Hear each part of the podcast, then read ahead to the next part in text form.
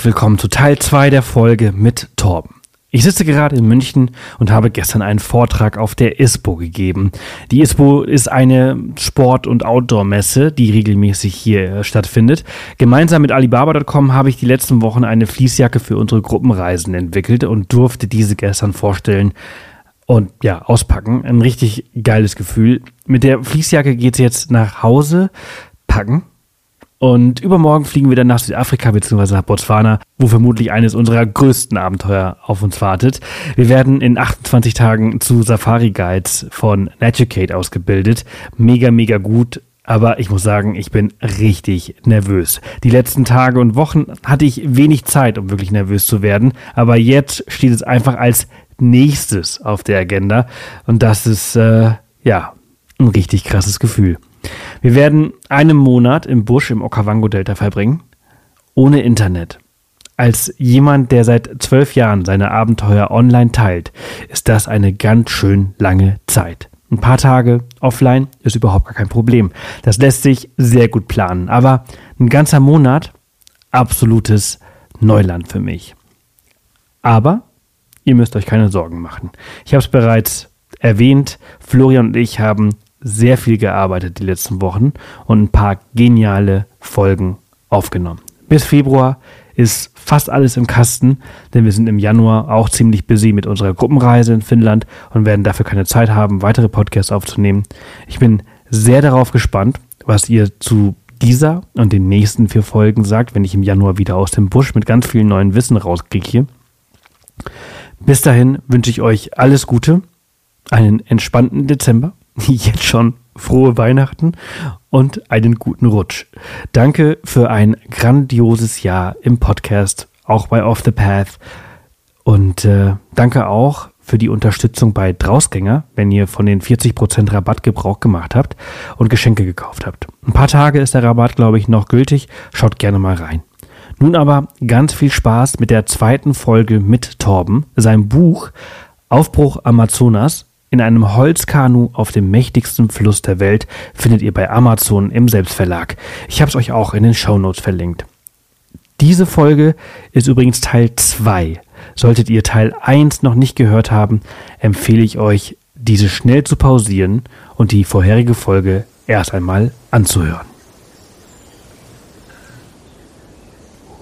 Torben, ich freue mich sehr, dass wir jetzt hier weitermachen. Ähm, wir haben das letzte Mal schon eine Stunde über dein Amazonas-Abenteuer gesprochen. Ähm, und jetzt geht's natürlich halt irgendwie so langsam Richtung Ende eures eurer Expedition, eures Abenteuers. Ähm, sind wir schon so weit, dass wir darüber sprechen können oder gibt es noch andere Dinge, die, die währenddessen passiert sind, die ich vielleicht vergessen habe?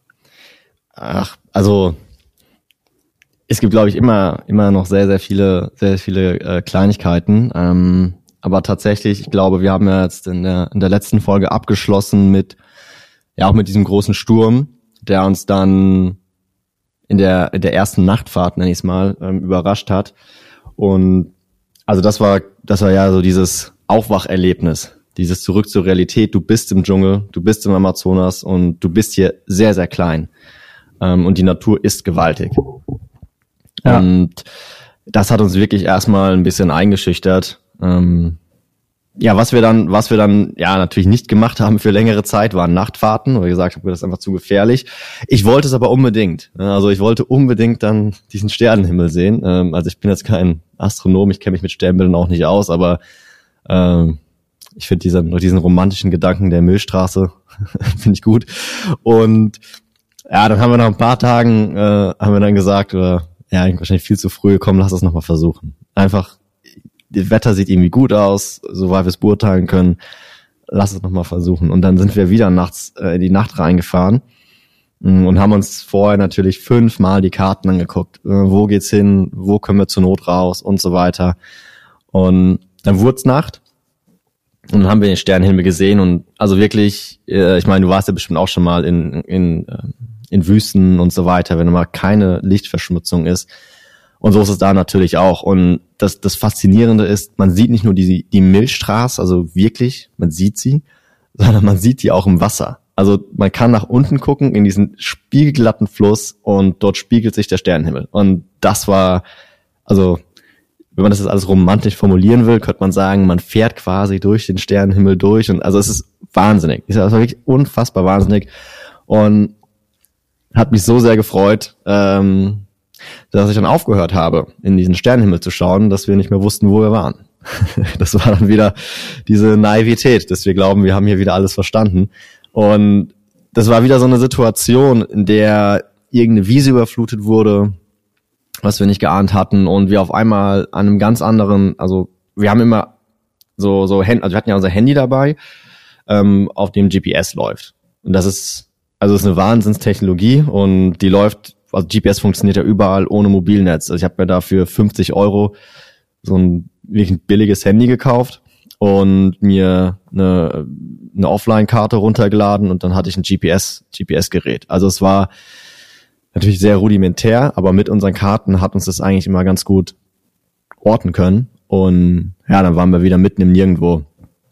Und ja, mussten erstmal überlegen, wie wir jetzt mit dieser Nacht weitermachen. Und dann kam so der, so der nächste heikle Moment und der, ja, der führt da tatsächlich jetzt auch so langsam in die, in die eigentliche Gefahr hin, die wir die ganze Zeit unterschätzt haben. Und zwar haben wir dann einen, wie ein Knattern gehört oder so ein Rattern oder, ja, ich weiß nicht, wie man sagen, so einfach von einem, von einem hochmotorisierten Boot. Also das hat man gehört, das war nicht so diese Zweitakter, sondern das war schon etwas lauter. Und diese Boote kosten extrem viel Geld und die werden eigentlich nur von zwei Parteien gefahren. Das ist entweder die Navy ähm, oder es sind Drogenschmuggler. Jetzt hört es so ein bisschen extrem an, so ja, nur weil er nachts ein Boot ist, waren das ja nicht gleich irgendwelche Drogenschmuggler, aber auch etwas, was wir erst danach erfahren haben, ist, dass die ersten 1000 Kilometer zwischen Letizia, also Kolumbien, und ähm, dann in Richtung Manaus äh, eben die Hauptschmuggelroute für Kokain von Kolumbien nach Brasilien ist. Und dass tatsächlich auch viele Bewohner dort vor Ort sehr, sehr viel Angst vor Gangs und vor Drogenbanden haben, weil es eben so ein beliebter, äh, ja, so eine beliebte Schmuggelroute ist. Und ja, wir haben das Boot dann von hinten gehört und haben dann schon gesagt, okay, egal wer es ist, also ob es die Navy ist, ob es Drogen, e-, egal wer es ist, es gibt für uns eigentlich kein positives Ende, wenn die uns jetzt erkennen. Also konnten wir uns aber nicht vorstellen, was daran gut sein soll. Dann haben wir eben alle Lichter ausgemacht, uns flach ins Boot gelegt, das Boot so ein bisschen an den Rand gedrückt, in der Hoffnung, dass wenn die vorbeifahren, dass sie einfach denken, da liegt halt ein leeres Kanu, Wasser, uninteressant. Und dann ja, sind die näher gekommen und wir haben auch schon gemerkt, also wir haben über den Rand rausgelugt so ein bisschen und gesehen, dass die nur eine Taschenlampe haben, eine relativ starke, aber trotzdem nur eine Taschenlampe. Und die Navy hat natürlich so so richtig, so richtig fette Leuchten auf ihren Booten drauf. Es waren keine Positionslichter an dem Boot, es war komplett dunkel und also und irgendwie nachts um elf oder so. Also da war schon etwas suspekt. Und dann hat dieser Mann mit der Taschenlampe eben die ganze Zeit hin und her geleuchtet und ja, wir hatten halt schon ziemlich Angst, dass die, auch wenn unser Boot leer aussehen würde, auf unser Boot scheinen und es doch irgendwie sehen und ja, jetzt die, die Spannung wegzunehmen, sie haben uns nicht gesehen. wir hatten da relativ viel Glück. Also der Schein der Taschenlampe ist dann so irgendwie kratzt in unserem Boot vorbei oder vielleicht haben sie das Boot auch gesehen, hat sie nicht interessiert, ich weiß es nicht. Auf jeden Fall war das eben wieder so ein Weckruf, wo wir gesagt haben, es ist halt eine weitere Gefahr, die wir überhaupt nicht auf dem Schirm hatten. Dieses, dass wir nachts von irgendwelchen Drogenbanden erkannt werden oder so. Natürlich waren wir vorsichtig, wenn wir bei Leuten an der Tür geklopft haben und gefragt haben, ob wir da übernachten können. Und natürlich haben wir versucht, bei Familien zu übernachten oder wenn dann drei, vier Familien da gewohnt haben und nicht irgendwie vier Männer in einem, in einem Haus gewohnt haben. Also haben wir auch einmal gemacht. Das war wahrscheinlich so ein Fischerhaus und dann ist nichts passiert. Aber das war dann so das erste Mal der, der Moment, auch wenn nichts passiert ist, wo wir das gefühlt haben, okay, das hätte jetzt gegebenenfalls richtig, richtig fies ausgehen können. Und ja, mit dem Gedanken sind wir dann natürlich weitergefahren und haben es ab da dann auch sein lassen, in die Nacht reinzufahren, einfach weil wir gedacht haben, okay, tagsüber werden diese Boote wahrscheinlich nicht kommen und werden wahrscheinlich keine Gefahr darstellen, aber das war dann wirklich für uns das Ende von den Nachtfahrten. Hm. Du hast es gerade gesagt, ähm, das hätte richtig fies enden können. Ähm, kennst du Geschichten äh, oder was, was hätte da tatsächlich passieren ja. können? Ja, ich, kenne kenn da leider natürlich ein paar Geschichten. Ähm, also von einem, der ich nenne, ich sage jetzt einfach mal, ohne dieser Person ja, zu ja. nahe treten zu wollen, äh, ähnlich naiv wie ich, ähm, in da, da rangegangen ist und das von Peru aus gemacht hat. Und Peru, also der Peru wollte dann noch aus, weiter. aus I- I- Iquitos. Ja, noch vor Iquitos. Also der wollte Ja. wirklich den, den frühestmöglichen Punkt erwischen, an dem er dann in den Fluss springen kann. Und in Peru gibt es, gibt es so eine, ah, ich glaube, die heißt Red Zone. Also die ist einfach sehr bekannt dafür, dass dort sehr viel Drogenhandel passiert und da sollte man eigentlich nicht durchfahren, also am Amazonas. Und ähm, er wurde da tatsächlich beschossen. Oh, Also von seinem Boot runtergeschossen und hat es dann auch nur mit Ach und Krach überhaupt überlebt. Und ähm, das ist eine, das ist eine Geschichte. Ähm, die andere ist jetzt, da ist zum Glück nichts passiert, aber das war erst vor einigen Monaten. Ähm, haben zwei, ich weiß gar nicht, es waren Europäer, ich glaube Slowenen oder so, ähm, wollten auch quasi mit der so ähnliche Idee wie ich hatte, ähm, von Kolumbien oder über Peru, ich glaube von Iquitos tatsächlich aus, dann nach Brasilien rein und die wurden von der Navy dann gestoppt in Brasilien. Eben genau wie wir ja auch eigentlich nicht weiter durften. Ähm, und denen wurde dann die Weiterfahrt tatsächlich verweigert, weil es hieß, es ist einfach zu riskant und die haben dann mit irgendwelchen Social Media Posts auch öffentlich gesagt, dass es jetzt einfach zu riskant ist und sie hier nicht mehr weiterfahren werden. Also genau dieses Teilstück, was wir vor einigen Jahren da gefahren sind. Und jetzt zurückblickend ist es tatsächlich so ein bisschen, ja, fast schon, also ich will nicht sagen Wunder, das ist ein bisschen übertrieben, aber es ist einfach nicht unwahrscheinlich, dass da schon viel früher was hätte passieren können, eben weil es ein sehr, sehr gefährliches Teilstück des Amazonas ist und wir eben so unvorbereitet da daran gegangen sind. Hm. Ja, das ist schon, das ist schon krass. Ähm, lass uns mal ganz kurz. Ähm, ich habe nämlich gemerkt, dass wir wenig über Rob gesprochen haben und Mhm. auch relativ wenig über dich und, und deine Vorgeschichte zu diesem Abenteuer. Und Mhm. kommt das natürlich halt nach einer Stunde. Aber ähm, du bist ja von Beruf kein Abenteurer, Nein. oder? Nein, über, überhaupt nicht. Also ich weiß nicht, wie man Abenteurer dann vom Beruf wird, aber also ich bin es jedenfalls nicht. Also es gibt es gibt Leute, äh, die auch hier zu, zu Gast im Podcast hatte, wie ein ähm, jetzt entfällt mir natürlich der der Name, der einmal äh, als Ironman äh, Distanzen um die ganze Welt äh, gerannt ist, gerade erst vor kurzem äh, zu Gast. Ja, doch, ähm, doch, habe ich schon gehört. Ähm, und die machen das, die machen das professionell ja, ähm, und immer wieder. Also ihr Leben dreht sich um diese, diese, diese Abenteurer. Ja. Ähm, aber das ist ja bei dir nicht so. Was hast du vorher gemacht, äh, bevor du halt äh, auf diese Idee gekommen bist? ja, ähm, genau. Also nein, bin ich bin ich nicht, sondern das erste Mal. Also ich habe immer sehr sehr gerne die Welt gesehen, wie glaube ich sehr viel und wahrscheinlich jeder, der diesen Podcast hört, äh, wird sagen, ja, ich ich reise auch gerne. Ähm, war eben das erste Mal mit ja 2021 ich eben meine Reise nach Brasilien gemacht, so ganz klassisch Back Backpacking und dann da hatte ich einen brasilianischen Freund, der tatsächlich nachher auch nochmal wichtig wird, ähm, den ich Joao. vor- Joao, genau, ja, den habe ich äh, davor in London kennengelernt gehabt und dann, ja, wir waren immer, wir sind immer noch gut im Kontakt, also wir sind tatsächlich immer noch Freunde, äh, aber er wird dann in diesem tatsächlich für unser Abenteuer gleich nochmal wichtig und ihn habe ich da besucht und es war dann das erste Mal auch in Südamerika und ähm, so alleine einfach unterwegs zu sein. Und so würde ich mich auch einordnen. Also ich gehe jetzt jetzt gerade eine meiner, also mein großes, ich sag mal, Projekt für mich ist jetzt eher das äh, Bergsteigen auf eben hohe Berge jetzt hoch. Kann ich nicht. Also bin ich jetzt, ist für mich jetzt ein kompletter Neuanfang, aber das finde ich jetzt gerade spannend. Äh, das mache ich aber alles eher so ein bisschen dann äh, parallel zu meinem zu meinem anderen Leben. Also ich bin jetzt nicht die ganze Zeit auf Achse, ähm, mache auch viele ganz normale Urlaube und dieses Amazonas-Abenteuer war eben einfach wirklich so ein Traum. Ich habe da, glaube ich, jeden über vier Jahre mit genervt, dass ich das unbedingt machen will und ähm, ja, und dann irgendwann musste ich es auch machen. Wenn man allen Leuten davon erzählt, ähm, irgendwann muss man es dann auch machen. Und also ich wollte es ja auch machen. Also so war das, das war tatsächlich für mich so ein bisschen so ein einmaliges Erlebnis. Also ich will so Dinge gerne, gerne auch wieder machen. Es ist nur nicht so, dass ich zurückkomme und sofort das nächste und sofort das nächste mache. Ähm, also ich habe ja 2013 war mein ursprünglicher Plan, in Amazonas zu reisen. Da habe ich mich dann aber entschieden, für acht Monate auf die Philippinen zu ziehen und habe dann da, ich sag mal, in Südostasien einfach, ja, ich sag mal, so normale kleine Abenteuer erlebt. Also das Tollste da für mich war auch mit einem Bekannten haben wir uns dann da kleine, kleine Motorräder in Burma ausgeliehen und sind dann für zwei Wochen durch, oder Myanmar, ne, durch Myanmar gefahren. Und auch da wieder total planlos und sind dann in so einer Rebellenregion gelandet aus Versehen, was wir überhaupt nicht vorhatten. Also es sollte überhaupt gar nicht irgendwas Extremes werden.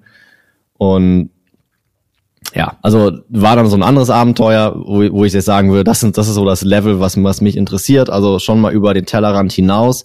Aber ich bin jetzt nicht derjenige, der sein ganzes Leben nur darauf auslegt, ähm, irgendwelche Abenteuer zu machen. Und ja, ich habe studiert, also das war dann noch nach meinem Studium eben, bin ich dann in Amazonas und ja, inzwischen, inzwischen lebe ich in Kopenhagen und bin jetzt äh, ja seit 2016 in einfach ganz normal berufstätig, würde ich das mal nennen. Ja, aber also für mich äh, ist es einfach so der Beweis, dass wenn man halt einfach einen Traum hat und daran festhält und dass einfach es, es möglich ist, es umzusetzen. Ähm, ja. Und äh, ja, es ist halt eben nicht den professionellen äh, Abenteurern wie Jonas Deichmann, mir ist der Name inzwischen eingefallen. Äh, ich musste auch nicht nachsehen. ähm, und das finde ich halt, finde ich halt äh, klasse. Jetzt mal ganz kurz auch noch mal zu dein, zu deinem äh, Reisebegleiter Ben. Mhm. Ben ist ja dann schon wieder ein bisschen ein anderes Extrem. Ja, genau. Also er, also Rob, der war. Äh, Rob, sorry, ich habe ja genau, ben Rob, der, ja, genau ja. Ben. Ja. Ähm, Rob war, wie alt war der? 34, als ich ihn kennengelernt habe. Also er ist jetzt über 40 inzwischen.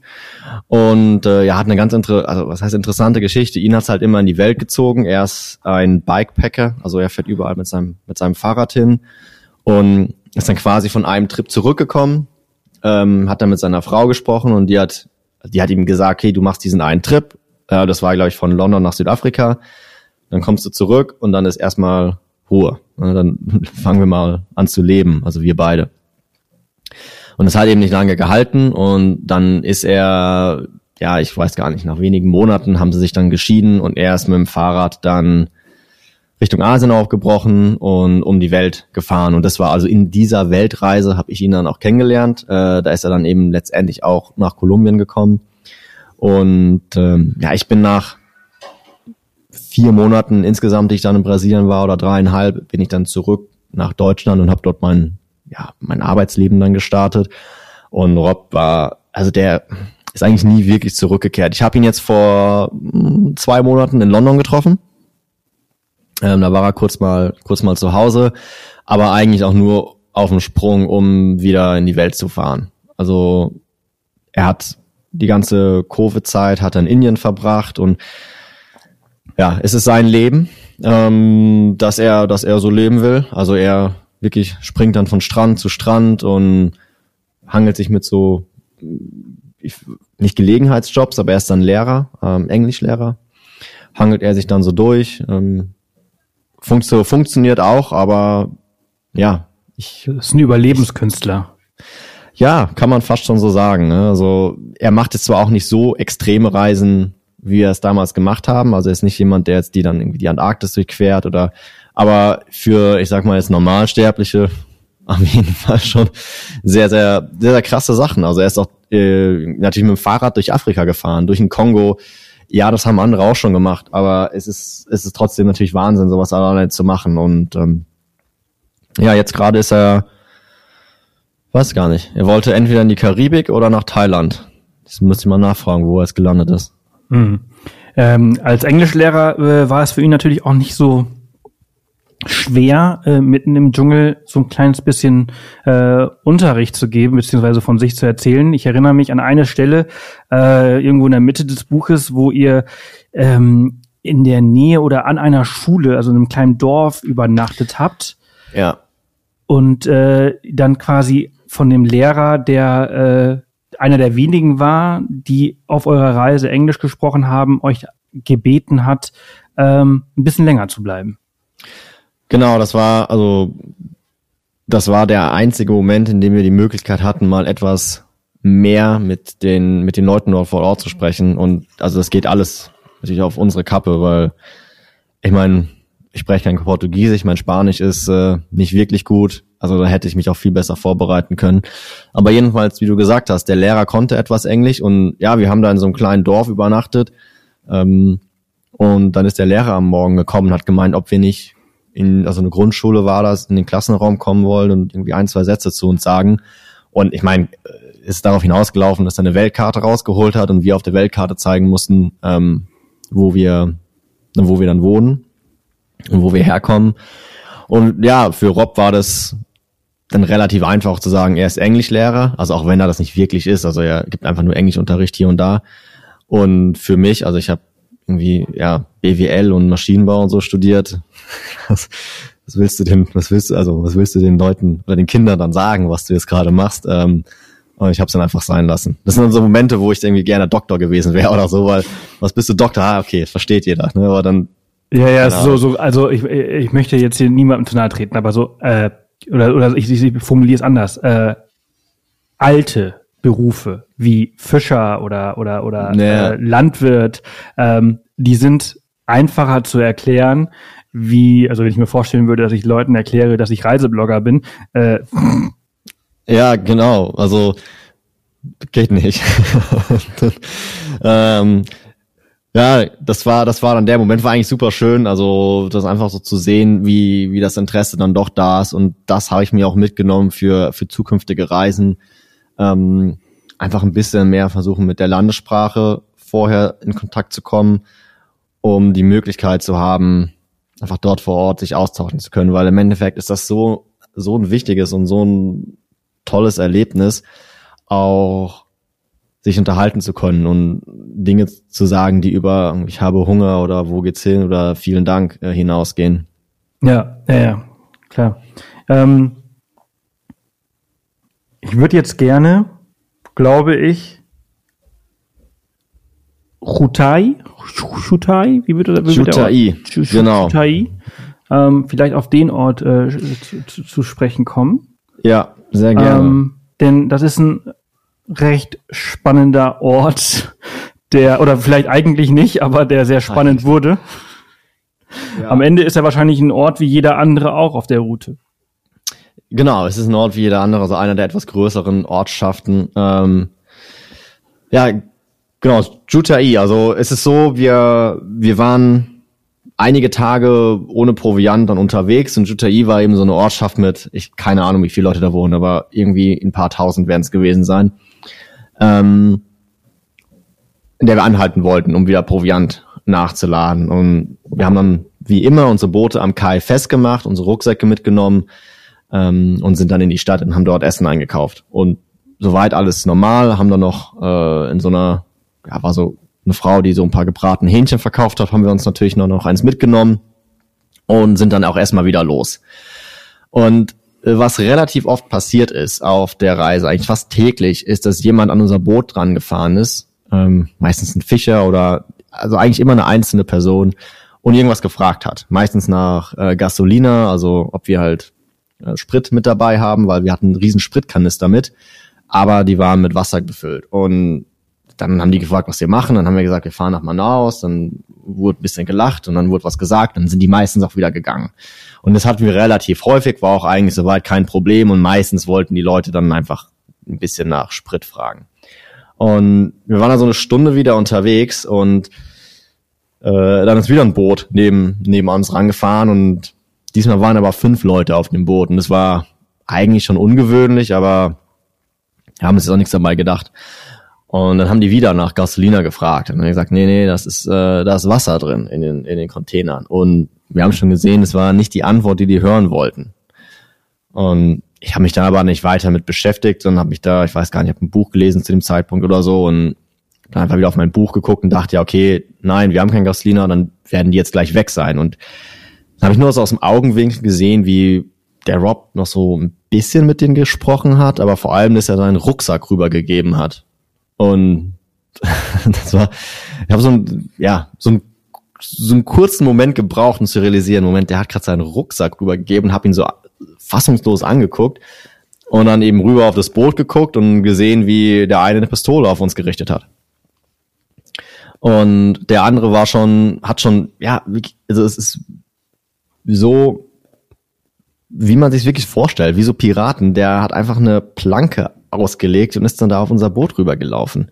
Also man kann es irgendwie gar nicht äh, besser vorstellen. Und das war dann der Moment, wo ich irgendwie realisiert habe, ja, okay, also irgendwas läuft hier richtig schief gerade. Und dieser, der eine Räuber, der dann schon auf unserem Boot war, hatte so eine Holzplanke mit und hat da erstmal irgendwie zwei, dreimal, also ich, ich saß vorne und dann, also erstmal auf mich eingeschlagen, wo ich dann schon gemerkt habe, ja, okay, die, also die meint's halt jetzt wirklich, wirklich ernst. Das ist jetzt nicht irgendwie eine, irgendein Spaß oder was auch immer sein könnte, die meint's wirklich, wirklich ernst. Und halt versucht ihn ein bisschen zu beschwichtigen und irgendwie deutlich zu machen, dass wir hier keinen, keinen Widerstand leisten werden, sondern so, er kriegt alles und dann ist auch erstmal gut. Und ja, der andere auf dem Boot hatte, hatte eine Machete, der andere eine Pistole, der andere, weiß gar nicht, der eine war am, am Steuer hinten und der andere hat genau so ein Paddel. Also die Paddel in Amazonien, die laufen vorne spitz zusammen, wie so ein Tropfen sehen die aus. Also das kann man da überinterpretieren, aber also da kann man einen schon ziemlich mit verletzen.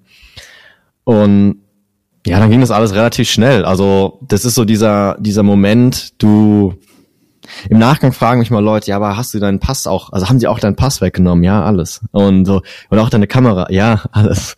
Und ja, aber hast du nicht gefragt, also ich damals meine damalige Freundin, die hatte dann, ja, aber hast, warum hast du nicht gefragt, ob du die SD-Karte behalten kannst? So, ja, das du denkst an Fragen von, von, von, von, wenn jemand noch nie in so einer Situation war, dass man sowas fragt, aber genau, du hast ja gar so, keine Zeit, so zu denken. Du bist ja im halt Überlebensmodus. Halt ja, du bist wirklich, du, du schaltest da um und ich habe mir das auch so oft gedacht, ich wurde davor auch schon mal überfallen, aber eher so, ich sag mal, harmlos überfallen. Ähm, und aber das ist auch was anderes. Du weißt einfach, es spielt gerade nichts eine Rolle. Es ist einfach alles egal. Also du, du siehst deinen Rucksack und dir ist das sowas von egal. Deine Kamera, dir ist alles egal. Dein Pass, dir ist alles egal, was du diesen, was du denen gibst. Du weißt einfach nur, gib denen so viel es geht, dass die einfach jetzt abhauen und dich in Ruhe lassen. Und wenn du hier mit deinem Leben davon kommst, dann ist das hier als Erfolg zu verbuchen. Und also, aber es war trotzdem überraschend, wie schnell dieses, diese Instinkte dann ein, eintreten und du eben an sowas nicht mehr denkst. Irgendwie, ach, meine Bilder. Im Nachgang denke ich da natürlich viel dran und denke mir, oh, schade. Aber in dem Moment, jede, jede andere, jede andere Handlung wäre einfach lebensmüde gewesen. Ja. Also, muss man so sagen. Und ja, die waren rigoros, also die haben absolut alles an Bord mitgenommen. Unseren Müll, meine, meine Uhr, ich habe so eine kleine billige Casio-Uhr angehabt. Ähm, alles. Die wollten jeden, jeden Fetzen, der da rumlag, wollten die haben. Und ich hatte so einen, ich hatte so einen Geldgürtel an. Also das ist ein Gürtel, wie ein ganz normaler Ledergürtel, aber der hat so einen kleinen Reißverschluss in, also hinten innen drin. Ich weiß nicht, ob du die kennst. Also die sind eher mhm. so ein bisschen einer der besten Amazon-Einkäufe, die wahrscheinlich getätigt hast. Ja, genau. Die sind so ein bisschen nerdig. Wenn du das jemandem erzählst, dann sagt er, aha, okay, weirdo. Aber der hat uns so gerettet, weil in diesem Geldgürtel hatte ich tatsächlich noch umgerechnet 30 Euro. Und das war dann so der Moment, als ich das realisiert habe, während des Überfalls, wollte ich einfach ums Verrecken nicht, dass die mir die, warum auch immer sie sollten, aber meine Hose irgendwie dann wollen, weil da waren so viele Taschen dran oder mein Gürtel oder irgendwas. Und ich war nur so heilfroh, als ich dann irgendwann wieder also es hat so vier Minuten, fünf Minuten gedauert, weg war noch nicht, meine Hose und die Gürtel noch anhatte, weil klar, wir hatten nichts mehr. Also wirklich, wir hatten gar nichts anderes mehr, außer die, ja, unsere Klamotten. Äh, sie haben sogar unsere Paddel mitgenommen. Also wir hatten wirklich einfach nichts mehr. Wir saßen auf einem Holzkanu, ohne Paddel, ohne Wasser, ohne irgendetwas, mitten im Amazonas. Und das hat so einen kleinen Moment gedauert, bis wir das realisiert haben, dass wir jetzt hier sitzen und gar nichts mehr haben. Und wir haben nicht nur mehr ein Paddel und wir sind mitten im Amazonas. ja, das ist einfach, das ist, also, ja, ich, ich, ich kann es mir vorstellen. Du hast es halt auch in dem Buch einfach äh, sehr gut beschrieben, äh, diese Situation. Und, und wenn dann solche Fragen kommen, so, ja, warum hast du nicht das, warum hast du nicht das? Also du hast einfach gar keine Zeit. Du bist halt einfach mhm. voll in diesem Überlebensinstinkt gerade drin. Nee. Krass finde ich, es ist halt einfach so, ähm, also muss man euch hoch anrechnen, dass ihr euren Müll immer gesammelt habt und dann in den Ortschaften quasi äh, erledigt habt und dass die jetzt euren Müll auch noch mitnehmen und dann einfach irgendwo in den Fluss werfen, finde ich halt einfach so krass. Ähm, ja. Und, und, und vor allem, also die haben euch ja wirklich alles genommen. Ich glaube, ihr habt noch eine Trinkflasche und halt eben dein Geldgürtel gehabt. Ein Liter Wasser. Ja, genau, stimmt. Wir hatten, stimmt, ja. Wir hatten noch ein Liter Wasser. Also das ist einfach, das ist, und ähm. jetzt, jetzt, jetzt bist du da, äh, eine Stunde, zwei von, von, von dem Ort entfernt und, ja. und kannst jetzt einfach nur noch mit deinen Händen, Händen irgendwie wie paddeln und. Ja, äh, und wir, meine, du weißt ja auch, dass du nicht mehr zurückkommst, weil du kannst, also gegen den Strom, nee. wir mussten mehrmals während der Reise gegen den Strom anpaddeln, wenn wir eben, wie ja ganz am Anfang mal erwähnt, der Fluss ist so breit, dass wir es teilweise nicht richtig getimed hatten. Ähm, das machst du nicht länger als 100 Meter. Und das andere ist halt eben auch, dass, also man muss auch einfach dazu sagen, man wehrt sich in so einer Situation nicht. Also egal, ob Nein. diese Waffe geladen ist oder nicht und das alles Bluff ist und die, dich vielleicht auch nur zusammenschlagen. Ja. Äh, in vielen Ländern ist ein Leben einfach nichts wert. Ja. Und ähm, ich war noch nicht in Brasilien, ich würde jetzt aber von der Art und Weise und den Drogenkurieren und so weiter jetzt einfach mal schätzen, dass das Leben dort vielleicht auch nicht ganz so viel wert ist. Und deswegen ja. ist man einfach froh, dass man halt am Ende einfach nur noch auf seinem Kanu sitzt und auch wenn man nichts mehr hat, noch sein Leben hat. Absolut. Also es ist, es ist genauso und ähm, der Amazonas ist leider ein Gebiet, was eigentlich so schön sein könnte, aber was eben durch, also ohne es zu politisch werden zu wollen, aber natürlich durch die Geldgier, die einfach und durch die Armut, die dort oben ähm, vorherrscht, sehr, sehr gefährlich ist, weil man hat so viele illegale Aktivitäten im Amazonas, also illegale Holzfäller, illegale Minen. Ähm, auf die Umweltverschmutzung will ich gar nicht eingehen. Also das ist katastrophal. Und jetzt in der Regierung, die die zumindest bis jetzt herrschte, ähm, ist das alles nur noch schlimmer geworden. Und das Problem ist eben auch dadurch, dass vieles davon illegal ist. Also du hast illegale Holzfäller und die, die nehmen dann Gewehre mit in den Dschungel. Und wenn sich da irgendjemand den in den Weg stellt, dann kennen die gegebenenfalls auch keine Gnade. Wenn da illegale Goldschürfer nach Gold suchen, dann kennen die jedenfalls auch keine Gnade. Und ich weiß jetzt nicht, was das für Menschen waren, was die, ich glaube nach wie vor, das waren irgendwelche kleinen Banditen aus diesem Jutai, die uns da gesehen haben, mit unseren, äh, weiß ich nicht, leuchtenden Rucksäcken und den blonden Haaren und so weiter und wussten, da gibt's was zu holen. Ob die Teil von irgendeiner etwas angelegteren Bande waren, ich weiß es nicht, aber es ist einfach doch ein sehr armes Gebiet und das muss man nicht immer vor Augen halten. Und das ist nicht unbedingt so, dass die, dass diese Banditen, die Drogenkuriere und die illegalen Holzfäller, dass die es dann besonders auf Ausländer abgesehen haben. Also viele Leute in dieser Bevölkerung haben Riesenangst vor diesen Banden. Ähm, weil, weil sie einfach gefährlich sind, auch für die Bevölkerung und gerade für die indigene Bevölkerung, die natürlich in Reservaten wohnen und so weiter. Ähm, für die ist das eine, eine Riesengefahr keine Frage. Ja. Und ja, wenn du dann an solche, an solche Menschen gerätst, denen ist dann, ja, denen ist dann vielleicht das Leben der anderen Person auch ein bisschen egal. Ja, ja, man muss sich einfach vorstellen, dass du, dass du halt als illegaler Holzfäller äh, nimmst du eine Kettensäge und eine Waffe mit. Ähm, ja. Das, das, ist einfach so, ja. allein diese Vorstellung ist einfach total verrückt. Du, dein aller, aller, allerletzter Satz im Buch ist Amazonien ist in Gefahr. Und mhm. erinnere mich bitte dran, dass wir, bevor wir Schluss machen, auch über dieses Thema auch nochmal ein bisschen ausführlicher sprechen, ähm, ja. wie krass der Amazonaswald in Gefahr ist. Aber ja. bevor wir das machen, lass uns nochmal bei diesem Thema äh, bleiben oder der Situation.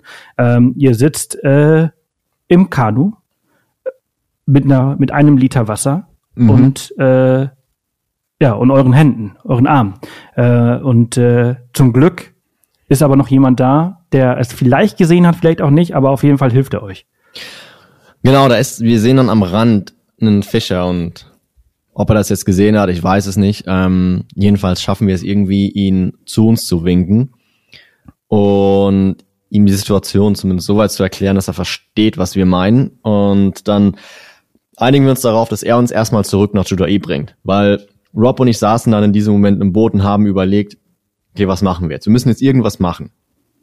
Und der erste Gedanke war, ist vielleicht auch ganz menschlich zu sagen, erstmal an Land. Weil auf dem Wasser kommen wir nicht weiter, erstmal an Land. Nur, ich meine, wir würden dann irgendwo im Dschungel ankommen. Und das macht überhaupt keinen Sinn, in den Dschungel reinzulaufen. Also eigentlich das ist keine wirkliche Option. Und als wir dann den Fischer gesehen haben, wussten wir, okay, der soll uns erstmal nach Jutai zurückbringen. Da ist wenigstens ein, ein, ein Dorf, da können wir zur Not versuchen, irgendwie wieder Equipment zu kaufen, um vielleicht weiterfahren zu können oder was auch immer.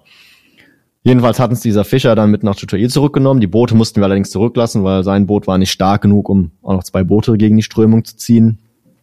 Und ja, dann sind wir da, wann war das mittags, irgendwie um vier sind wir dann wieder in, in Jutai angekommen und mit den umgerechnet 30 Euro und haben uns dann überlegt, okay, jetzt mal wirklich, was machen wir jetzt? Machen wir überhaupt weiter? Äh, versuchen wir einfach wegzukommen, weil wie kommen wir denn überhaupt hier weg? Erstmal unabhängig davon, dass wir nichts mehr haben und ob wir weitermachen wollen oder nicht. Ähm, und haben dann beschlossen, wir gehen zur örtlichen Polizei, also das ist eine Moment, Polizei Moment, Moment. Das darf ich mal ganz kurz unterbrechen. Ja. Bemerkenswert finde ich an der Situation, du hast einen ganz wichtigen Punkt übersprungen. Ihr habt euch erst ein Bier und eine Zigarette gekauft. Stimmt. Stimmt, ja, richtig. Weil, also, als ich das gelesen habe, dachte ich so, wow, sind die cool. Ja, es war, stimmt, wir haben tatsächlich, wir sind angekommen und von diesen 30 Euro haben wir uns erstmal ein Bier und Zigaretten gekauft, das stimmt, ja. Und haben uns dann an diesen Kai gesetzt und über, und dann angefangen, ja, erstmal das Bier zu trinken, die Zigarette zu rauchen und zu überlegen, ja, okay, so, jetzt haben wir das jetzt mal geklärt, wie machen wir jetzt weiter? Ja, ich weiß gar nicht, was uns da geritten hat, warum wir, aber da waren, irgendwie, das war, Blow some steam, keine Ahnung. Aber ja, so ein bisschen. So, man ist einfach in so einer Scheißsituation und man braucht, weiß nicht, einfach vielleicht auch die Komik daran. Einfach weil es so absurd ist, es zu machen, haben wir es gemacht und zu sagen, okay, komm, weil lachen wir wenigstens noch mal ein bisschen. Ja, einfach halt runterzukommen. Ne? Also ich, ja, ich meine, genau. ich habe auch schon Überfälle äh, mitgemacht und dieser dieser Adrenalinpegel, den man da dauerhaft halt irgendwie hat und der einfach nie abnimmt, weil man so aufgeregt ist. Und ja, genau. So, so, du regst dich ja über alles auf. Und naja, vielleicht, also, ich, ich fand auf ja, jeden so Fall sehr, sehr, ist er hängen geblieben bei mir. Ich dachte so, wow. Ja, gut, du kannst dich wahrscheinlich auch mehr ein bisschen so reinversetzen, wie du gesagt hast, du hast schon mal Überfälle mitgemacht. Ähm, ja, man muss vielleicht danach einfach mal ein bisschen runterkommen. Und ja, wir sind dann in Jutai angekommen und wussten, okay, jetzt sind wir erstmal in Sicherheit. Und bevor wir jetzt mit den ganzen praktischen Dingen weitermachen und jetzt eben, wie kurz schon erwähnt, Polizei und überlegen, wie kommen wir hier weg, dass man einfach mal sagt, ich komm, nur mal einmal runterkommen. Einfach ähm, mal noch mal noch mal die Ruhe vor diesem ganzen bürokratischen Stress äh, genau. genießen, weil ich meine, wir wir können es ja vorwegnehmen, das äh, war der Anfang vom Ende. Das war der Anfang vom Ende, genau. Also das hat tatsächlich auch nicht mehr so lange gedauert, bis wir es uns auch eingestanden haben. Es hatte mehrere Gründe. Also ähm, wir haben letztendlich gemerkt, dass es relativ schwierig ist, überhaupt aus diesem Jutai wegzukommen, ohne irgendwie Geld. Also allein, wenn wir das jetzt in den nächsten Tagen schaffen, ist das schon nicht schlecht. Der andere Punkt war, wir waren, also wir hatten gar nichts mehr. Wir haben ja vorhin bestimmt, oder in der letzten Folge war das ja ähm, mit bestimmt zehn Minuten über verschiedene Vorbereitungen gesprochen, über Material und Equipment, was wir mitgenommen haben. Und jetzt haben wir gar nichts mehr. Also das Kaliber dieses Abenteurers wäre auf ein ganz anderes Level gehoben worden. Ähm, das wäre im Prinzip mit einer mit einem Moskitonetz und einem kleinen Kocher wären wir dann losgezogen. Ohne Medikamente, ohne irgendetwas. Und ja, das geht wahrscheinlich. Also man hätte es machen können, man hätte es wahrscheinlich auch irgendwie überleben können. Aber für mich ein ganz wichtiger Punkt war eben der Gedanke an meine Familie, wo ich mir gesagt habe, ich habe mit denen ausgemacht, dass ich zurückkomme und die wussten von meinen Plänen und ich habe mir da viele Gedanken gemacht und ist so weit durchdacht, dass es nur noch ein geringes Risiko darstellte. Und wenn ich jetzt, sag ich mal, ohne deren Wissen einfach sage, ah, egal, jetzt mache ich trotzdem weiter, ähm, es wäre sehr, sehr fahrlässig gewesen. Das ist nicht nur mir gegenüber, sondern auch den Leuten gegenüber, die, die zu Hause sind und die auf einen warten und die sich darauf verlassen, dass man ja auch, auch sein Versprechen hält und sagt, okay, es ist was schiefgegangen, jetzt breche ich mein, dieses Abenteuer an dieser Stelle ab, weil jetzt das Risiko zu hoch ist. Und das war auf jeden Fall auch ein, ein Punkt, äh, mal unabhängig von diesen ganzen praktischen Dingen, dass wir es einfach keinerlei Materialien mehr besorgen konnten, wo es für mich dann eigentlich klar war, dass wir an dieser Stelle aufhören müssen und einfach unsere Kraft darauf verwenden, überhaupt aus diesem Ort jetzt wegzukommen. Hm. Ähm, zwischen zwischen ähm, den Vereinigten Staaten von Amerika und Deutschland ähm, ist jetzt kein großer, äh, also keine große Gemeinsamkeit, aber wenn man das auf Portugiesisch ausspricht, fangen sie zumindest mit dem gleichen Buchstaben an. Ja, ich, ich Wie kam es dazu, dass die amerikanische Botschaft auf einmal involviert war? Ja, hast du, hast du schon mal sehr gut angeteasert. ähm, genau, so klein, so ein bisschen, bisschen jetzt, was ist passiert. Genau, wir sind zur Polizei gegangen, zu dieser örtlichen Polizei. Das war auch nochmal wieder so eine Kuriosität, weil da lief gerade das Championship, Champion League. Ich, ich gucke keinen Fußball. Champions League Finale. Champions League. Ähm, zwischen Real Madrid und Atletico Madrid. Und wir sind genau in diese Finalminuten da reingelaufen, diese Polizeistation. Und es hätte einfach wir hätten Aliens sein können. Die, die haben sich so wenig für uns interessiert. Ähm, das war, das war absurd. Da saßen wir erstmal da zwei Stunden oder eineinhalb Stunden, irgendwie, ich weiß nicht mehr genau, und mussten erstmal gucken, dass die ihr Fußballspiel zu Ende schauen konnten. Naja, aber jedenfalls, es wurde dann relativ schnell klar, dass die Polizei da eigentlich nichts machen kann. Also die haben sich Mühe gegeben, auf jeden Fall. Und wir haben dann draußen nach ihm viel hin und her mal die Geschichte erzählt und irgendwas unterschrieben. Und dann haben wir vor der Polizeistation gewartet. Und irgendwann kam dann ein, ein Mann raus und meinte irgendwie Embassy oder so. Ich glaube, das hat er auch sogar auf Englisch gesagt. Und hat mir dann den, den Telefonhörer in die Hand gedrückt. Und ich dachte, gut, ist natürlich jetzt die deutsche Botschaft, ne? weil ich bin ja, bin ja Deutscher, habe ich mir auch gesagt. Und dann ist mir halt, ich glaube wirklich, sie hieß Kelly, ist mir dann durch den Hörer entgegengesprungen und hat halt auf äh, Englisch mit dem Typisch deutscher Name, ne? Genau, sehr, sehr typisch deutscher Name und hat dann nur sowas gemeint wie Don't worry guys, we bring you home. Und ich dachte mir so, okay, was? ähm, und sie meint dann, ja, ich bin von der von der US Embassy und ähm, so nach dem Motto, we're gonna take care of it um, and we bring you home. Und dann habe ich erstmal realisiert, die haben, was auch immer die Polizisten, den Gouverneuren und der wieder wem auch immer gesagt hat, irgendwo in dieser stillen Post ist halt verloren gegangen, dass es nicht die amerikanische Botschaft ist, die da eingeschaltet werden muss, sondern halt wenn dann die britische, weil Lon äh, der, der Rob war Engländer oder halt die deutsche. Aber in dem Moment war mir das eigentlich herzlich egal. Ähm, ich dachte mir, okay, wenn es die Amis sind, die mich da rausholen, dann kann ich das Missverständnis auch noch später aufklären. Aber ja, das war dann so ein bisschen Wunschdecken, weil sie hat dann aufgelegt und gesagt, ja, wir melden uns wieder. Und dann irgendwann haben Rob und ich uns unterhalten und überlegt, also was sind jetzt die wirklich realistischen Szenarien? Das ist immer noch eine ganz normale Stadt in Brasilien. Wir sind in keinem Kriegsgebiet und gar nichts. Die Amerikaner werden da jetzt sicherlich nicht mit irgendeinem Transporthelikopter reingeflogen kommen und uns da rausholen. Die Brasilianer haben auch relativ wenig Grund, da jetzt groß zu handeln. Ich meine, was, wir sind einfach gestrandet in einem Ort. Ähm, und ja, dann haben wir eine Nacht, äh, eine Nacht in der Polizeistation in so einer leeren Aufenthaltsgefängniszelle verbracht und am nächsten Morgen wieder gefragt, was denn jetzt die Situation das, das, ist. Das, also das, aber da, der, die Tür war auf.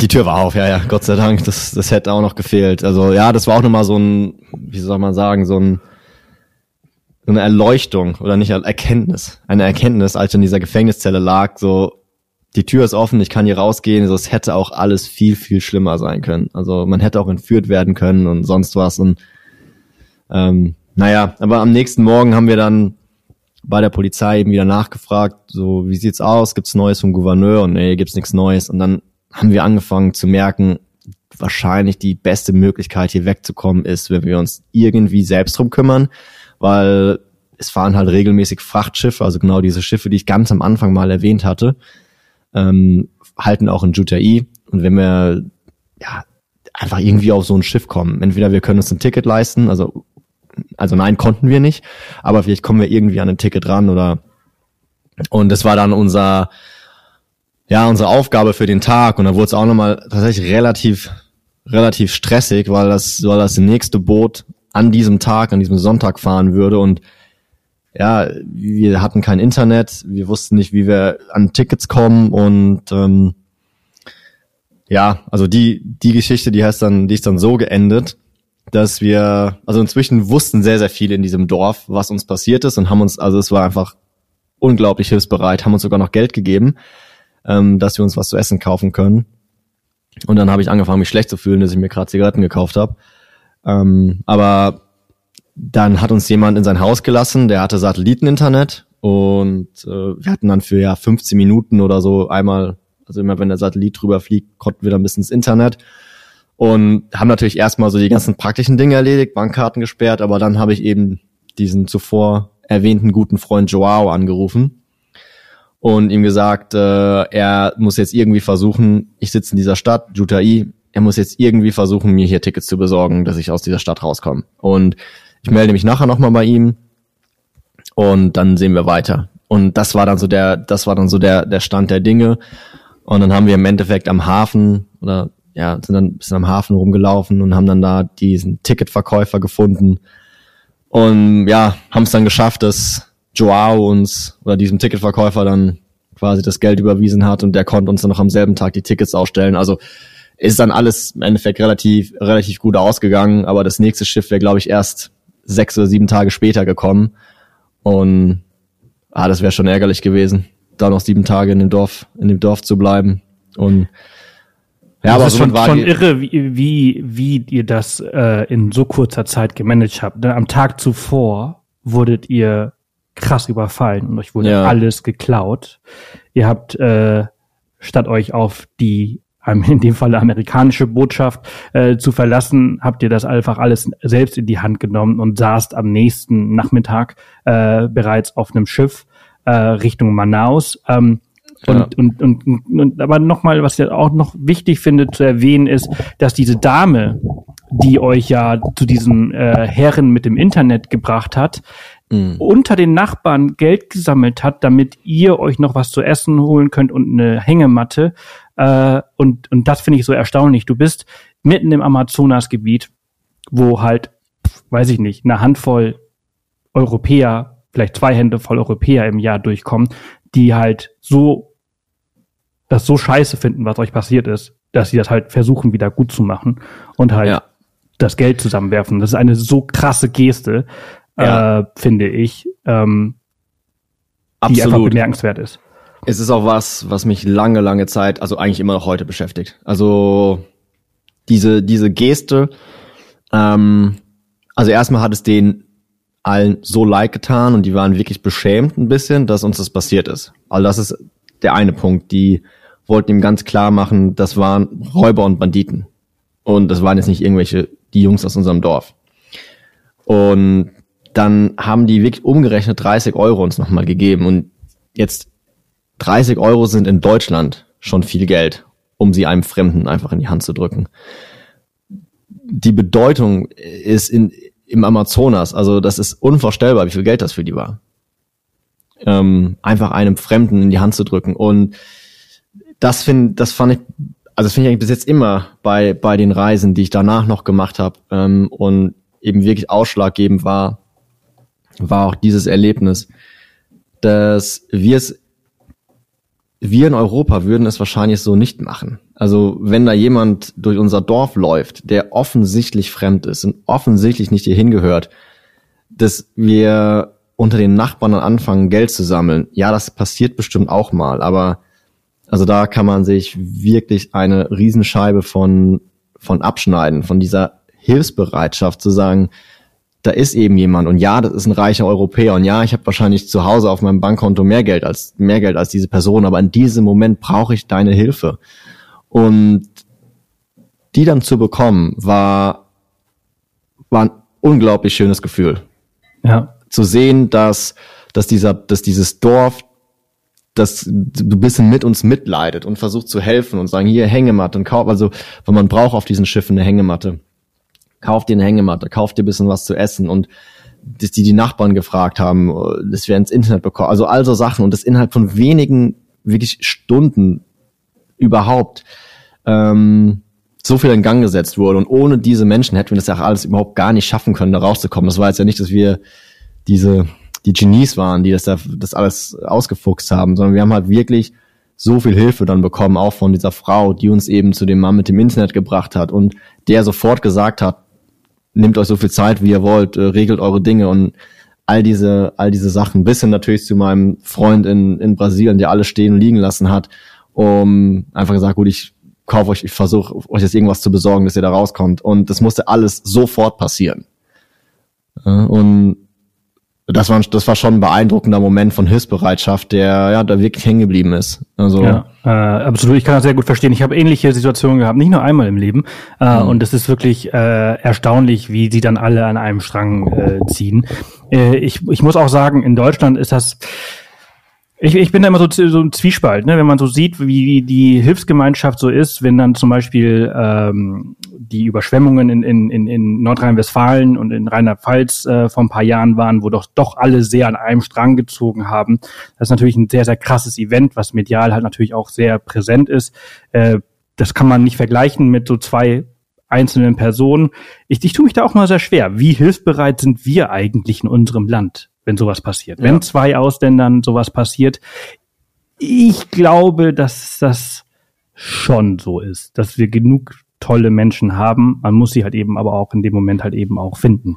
Ja, ähm, ja. Das äh, glaube das glaube ich auch. Also ist auch nicht so, dass ich mir, also dass ich jetzt ernsthaft glaube, Menschen überall auf der Welt sind besser als ähm, als wir in Deutschland. Ähm, ich nee, das wollte ich damit auch gar nicht sagen. Ich, ich, ich nee, genau. damit jetzt ich, gar nicht irgendeinen Kommentar äh, äh, damit ähm, äh, drauf eingehen. Also, also ja. also ich finde manchmal nur das Selbstverständnis in anderen Kulturen interessant, weil man kann, wenn man einem Menschen begegnet, der offensichtlich fremd ist, dann hat man grundsätzlich zwei Optionen. Das eine ist halt, man ist dem Ganzen irgendwie skeptisch gegenüber oder man ist neugierig.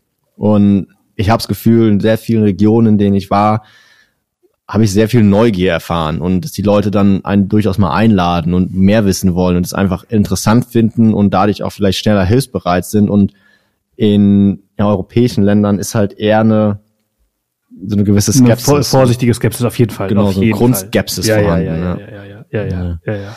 Ja, also genau, das war auf jeden Fall dieses äh, dieses dieses endeinschneidende Erlebnis und dann ja, und dann waren wir auf dem Dampfer und sind dann natürlich langsam, langsam wieder zurück Richtung, Richtung Manaus, äh, Manaus gefahren und ja, sind natürlich ohne irgendwelche Besitztümer dort angekommen, aber konnten dann da uns äh, in einem Hotel einquartieren und dann wurden nach paar Tagen und Wochen dann Kreditkarten und neue Ausweise zugesendet und dann war eigentlich alles wieder in Ordnung. Aber ähm, die Welt wieder in Ordnung. Wie, wie, wie, wie, also ihr seid ja dann in dieses Gasthaus, wo du vor also am Anfang der Reise übernachtet hast und, und, und ja. der Besitzer hat dir äh, sehr geholfen. Ähm, ja. Wie ging das? Wie hast du einen neuen Pass bekommen? Gar nicht. Also ich habe mir einfach einen, ich habe mir sogar meinen Personalausweis, den habe ich gar nicht mitgenommen gehabt.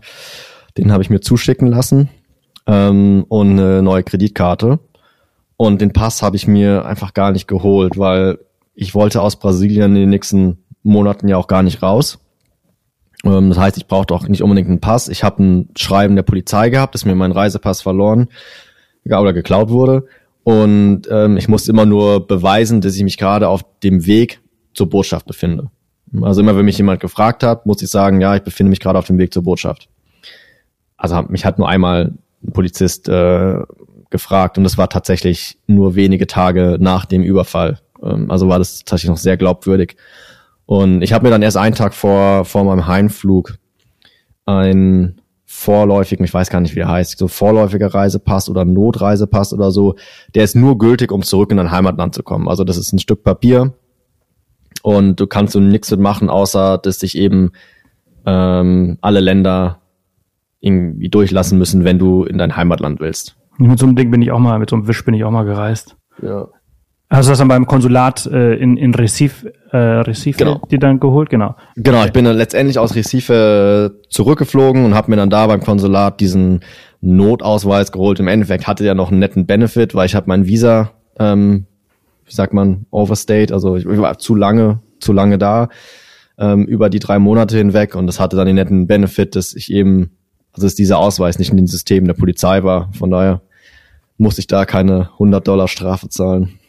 Okay, und als du, ähm, aber du bist ja dann in Manaus oder ihr seid in Manaus dann angekommen. Der Besitzer von deinem Gasthaus hat dir auch geholfen, indem er quasi auch das, das Geld von deinen Verwandten angenommen hat und dir ausgetändigt ja. hat. Aber du hast dann auch noch äh, äh, zwei, zwei Damen kennengelernt, die dir auch äh, sehr geholfen haben, äh, mit denen du auch nach wie vor eine gute Beziehung hast.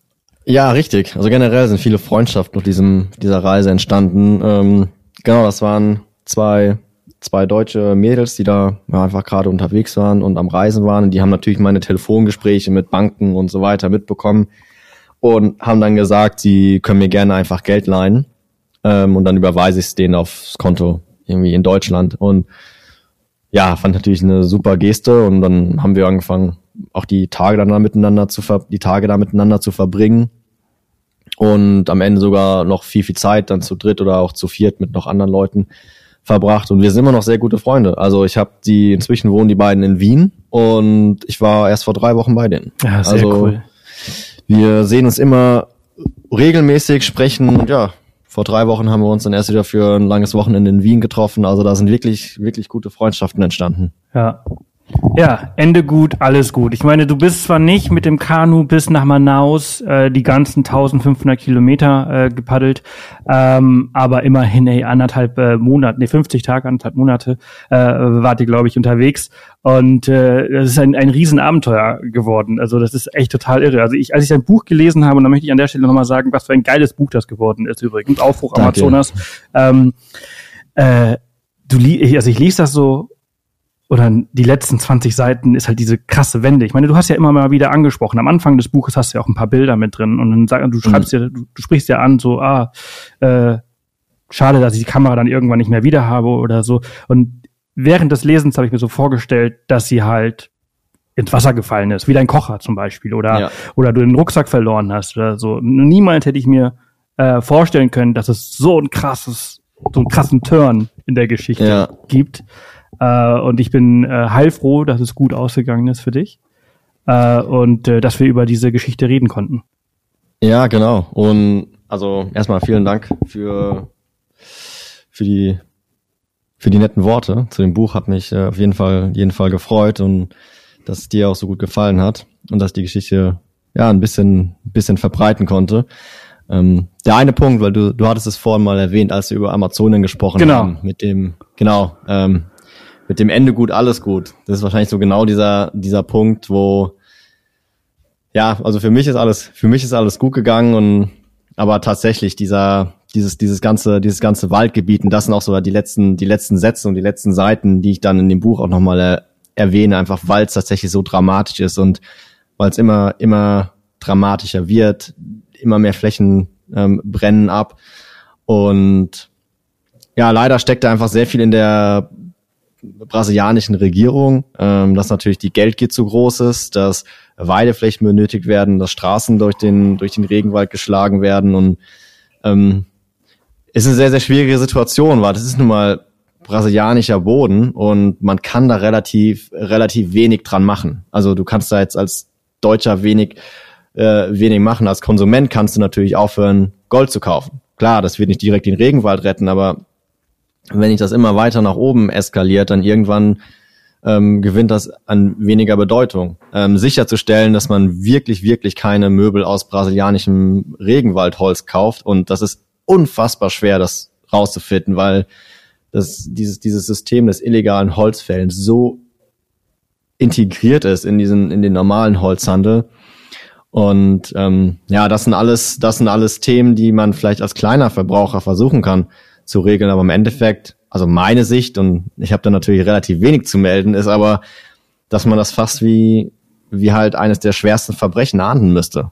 Die, diese Zerstörung des Regenwaldes, ähm, gerade wie sie jetzt voranschreitet, ähm, und es halt Nationen mehr machen müssen und auch als Gesamtheit das viel stärker verurteilen und Bras Brasilien da meines Erachtens viel stärker geiseln müsste. Also gerade die, die Regierung, die im Moment zumindest noch an der, an der Macht ist, ähm, weil es eben nicht einfach nur Brasiliens Regenwald ist, sondern ich meine, wir kennen, wir kennen es ja, es ist die, die Lunge oder die grüne Lunge unseres Planetens und das ist nun mal so. Und wenn da mehr und mehr von abgeholzt wird und abgebrannt wird, dann haben wir am anderen Ende der Welt auch ein ziemliches Problem. Absolut. Ich finde, du hast es auch äh, sehr gut beschrieben und es ist, es ist irgendwie manchmal auch seltsam. Ich meine, das, das Phänomen kennen wir alle, dass wir denken, dass, dass Facebook bzw. Instagram uns zuhört. Ich habe dein Buch zur Seite gelegt heute Morgen und war fertig und mach irgendwie Instagram Reels oder so auf und dann bekomme ich so ein Reel zu sehen vom, vom Regenwald, der brennt.